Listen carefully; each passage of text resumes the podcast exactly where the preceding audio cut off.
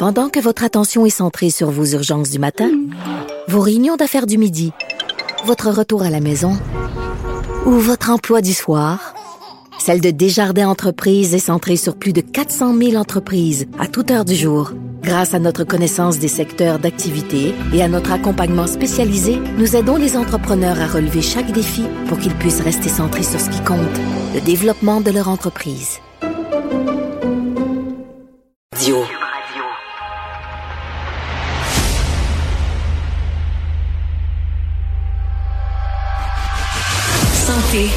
Économie, culture, politique, environnement.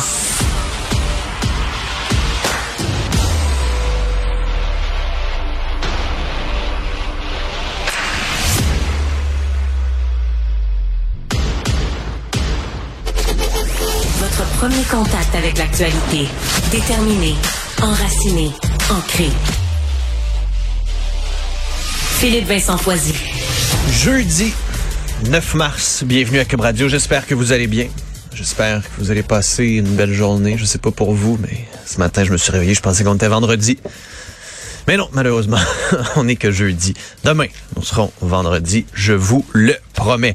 Ça commence euh, ce matin avec toute une Journal de Montréal, où on parle de postes de police clandestins chinois sous enquête au Québec. Nous, on en a parlé de ces possibles postes de police-là qui étaient sous enquête. Il y avait une ONG espagnole qui enquêtait là-dessus, qui disait oui, il y en a au Canada, fort probablement à Toronto, à Vancouver. On n'avait pas d'informations par rapport au Québec. Et là, ce qu'on apprend, c'est qu'il y en a deux en ce moment sous enquête de la GRC, un à Montréal, un à Brossard, et que la GRC fait cette sortie publique-là pour demander au public, notamment aux membres de la communauté chinoise, de parler. On a besoin, dit un, des enquêteurs de la GRC, que la communauté chinoise collabore. Il faut briser ce mur du silence-là pour être en mesure de comprendre ce qui se passe à l'intérieur de ces organismes-là. On parle du service à la famille chinoise du Grand Montréal, notamment, qui est un de ces deux organismes-là, sinon le Centre sino-québécois de la Rive-Sud à Brossard. Ce qui est encore plus hallucinant là-dedans, c'est que c'est une conseillère municipale de Brossard qui dirige ces deux centres-là. On a des soupçons qu'ils soient liés avec le Parti communiste chinois.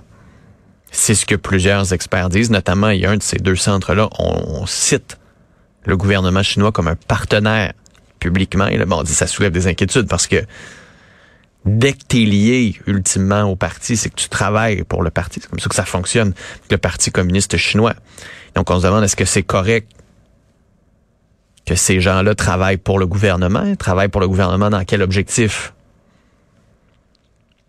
De collecter des données, de mettre de la pression, parce que c'est ça la question. Puis c'est une des craintes, c'est que il y a des gens qui se disent ben nous à cause de ces postes de police clandestins là qui sont sous la bannière d'organismes qui ont l'air de travailler pour la famille, pour la communauté et autres, ben, il y a de la pression, il y a des menaces, il y a du chantage. Puis on peut utiliser après ça ces canaux-là pour le financement.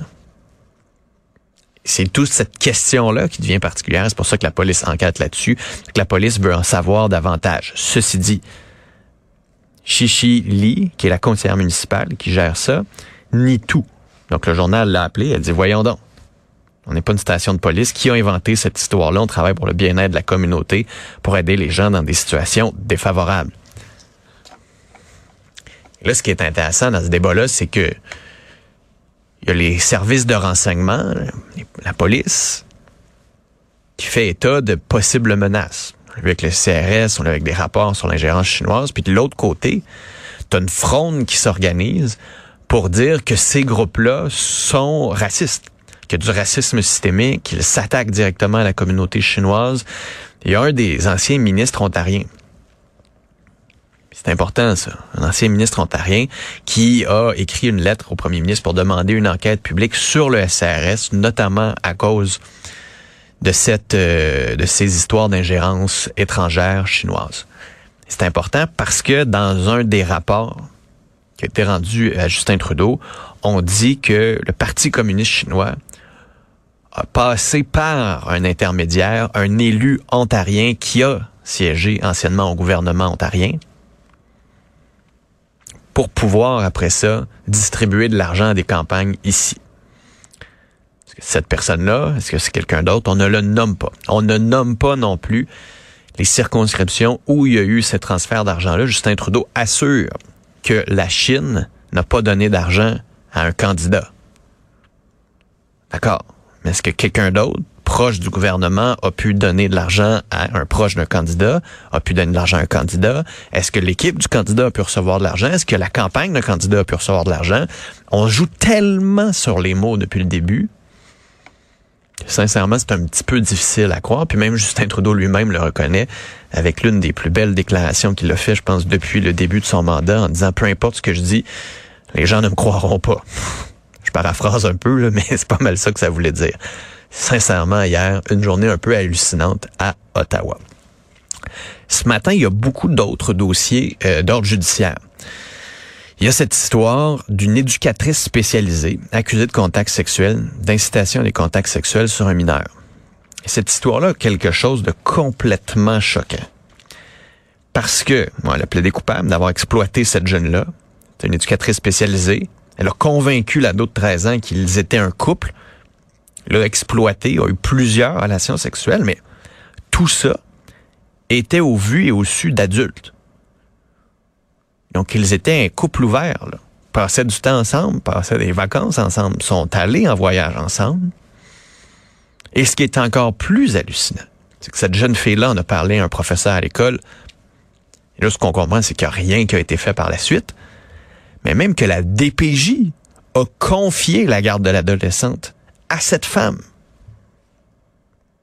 Hum, tu te dis, voyons, à quoi sert la DPJ là-dedans? Là? On va prendre la poule, puis là, on va aller la mettre avec le renard. On va être sûr que comme ça, elle va être protégée, alors qu'il y a de l'exploitation depuis des années. Ça rappelle l'histoire cette semaine d'un autre prof accusé d'agression sexuelle sur des jeunes. Mais, mais là, il se passe quoi là? Comment ça se fait que ces jeunes-là ont pas eu, ont pas pu appeler à l'aide, ont pas eu les ressources pour demander de l'aide, ont pas eu les ressources pour mettre un frein à ces abus-là, alors que les signes sont nombreux. Il va vraiment, vraiment falloir faire attention à ça. Vous avez des jeunes, c'est peut-être le temps de créer un climat où vous pouvez parler de ces affaires-là sans qu'il y ait d'opprobre, sans qu'ils soient gênés. Autre histoire judiciaire qui est assez belle aussi. Là.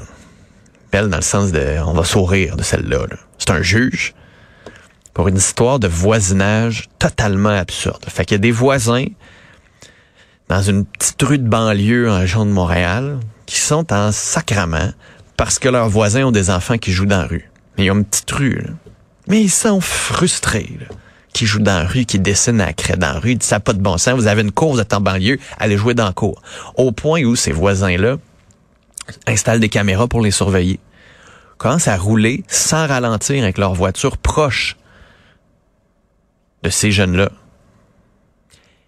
Et là, l'absurdité dans tout ça, c'est que ces voisins-là, chialeux et menaçants, réussissent à convaincre le directeur des poursuites criminelles et pénales que ce sont eux les victimes dans l'histoire. Et notre bon directeur des poursuites criminelles et pénales poursuit la famille qui a des enfants.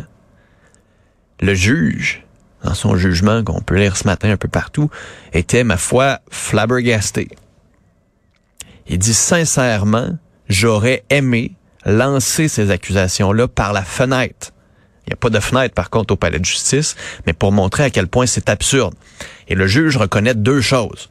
D'abord, les gens ont le droit de jouer dans la rue. Les jeunes ont le droit de jouer dans la rue. C'est un droit. Et il y a un autre droit qu'on reconnaît, celui d'envoyer promener quelqu'un. Il dit, faire un doigt d'honneur est un droit divin enchâssé par les chartes qui appartient à tous les Canadiens.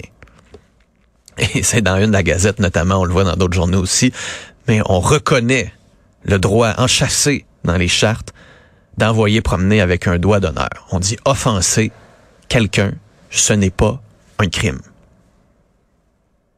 Quand même respecter les gens, être poli, mais sachez que vous pouvez envoyer promener quelqu'un si ça fonctionne pas. Autre dossier judiciaire, dans le journal. On parle d'un couple qui avait un chien l'ont emmené chez le vétérinaire. malheureusement, après l'opération, ça, ça a mal tourné. Le chien a été quadraplégique. Qui ont décidé de l'euthanasier. Et là, demandait 300 000 dollars au vétérinaire parce que perte de, jouissance, puis comparait le fait que, regardez, il y en a pour des enfants qui ont eu 75 000 dollars. Alors, pour un chien, peut-être qu'on pourrait aller aussi loin. Finalement, le tribunal a dit, ouais, un chien, ce n'est pas un enfant. Le couple, finalement, a pu réclamer 8000 dollars. Ça avait coûté cher, des traitements, l'euthanasie et tout le tralala.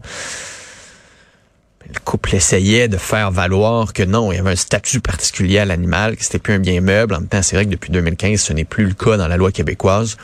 Jusqu'à un moment donné, le juge a un petit peu euh, ramené les choses à l'ordre en disant attention, là, on parle pas d'enfants ici. Sinon, il y a deux dossiers dans le journal ce matin qui font questionner un peu sur la nature humaine. D'abord, une musicienne qui travaillait dans le métro, qui explique à notre collègue Louis-Philippe Messier, elle dit, moi, c'est fini. Parce qu'il y a trop d'hommes, pas juste un, trop d'hommes, trois fois, qui sont arrivés pendant que je chantais dans le métro, drogués, et qui se sont remis à se masturber devant elle. La sécurité n'a pas rendez-vous. Après ça, finalement, il y a eu un peu de sécurité, mais finalement, elle dit, tant pis, tant pis, c'est fini. Dans le métro, autre affaire dans le métro, un homme en fauteuil roulant qui s'est fait agresser, voler. Métro Berry-UQAM, frappé à la tête, voler ses écouteurs. En plus de se faire battre. Tu dis, OK, mais ces actes violents-là s'accumulent. C'est pas normal. C'est pas normal en plus que les gens vulnérables soient pris pour cible comme ça. Avec des attaques qui sont sincèrement dégueulasses. Ça, ça s'ajoute ben, à tout le climat dans le métro en ce moment. C'est sale ça devient un peu, comme on le disait, un genre de centre de service social pas trop contrôlé parce que c'était l'hiver, puis les gens peuvent y aller, puis ça manque la violence, puis tu peux t'acheter du crack, tu peux t'acheter de la drogue, tu peux te shooter parce qu'en bout de ligne, il n'y a pas d'autre place pour accueillir ces gens-là. que le métro devient un peu cet espace-là, et ça vient avec ces enjeux de violence-là, enjeux de personnes, enjeux de violence sexuelle aussi. La STM se fait demander, oui, oui, on va faire quelque chose. On sent, ça s'en vient. Là, tu dis, oui, mais le problème, ça fait quand même un moment qu'on en parle. Ce serait peut-être temps qu'on agisse davantage plutôt que nous promettre des gestes à un moment donné. Peut-être. Donc là-dessus, on a hâte de voir des vraies actions. Parce que quand tu fais la liste de ce qui va mal à Montréal, fais la liste de ce qui va bien. Malheureusement, c'est pas trop long faire la liste de ce qui va bien. La liste de ce qui va mal, ça s'allonge, puis ça s'allonge, puis ça s'allonge. Puis à un moment donné, l'administration plante va devoir répondre.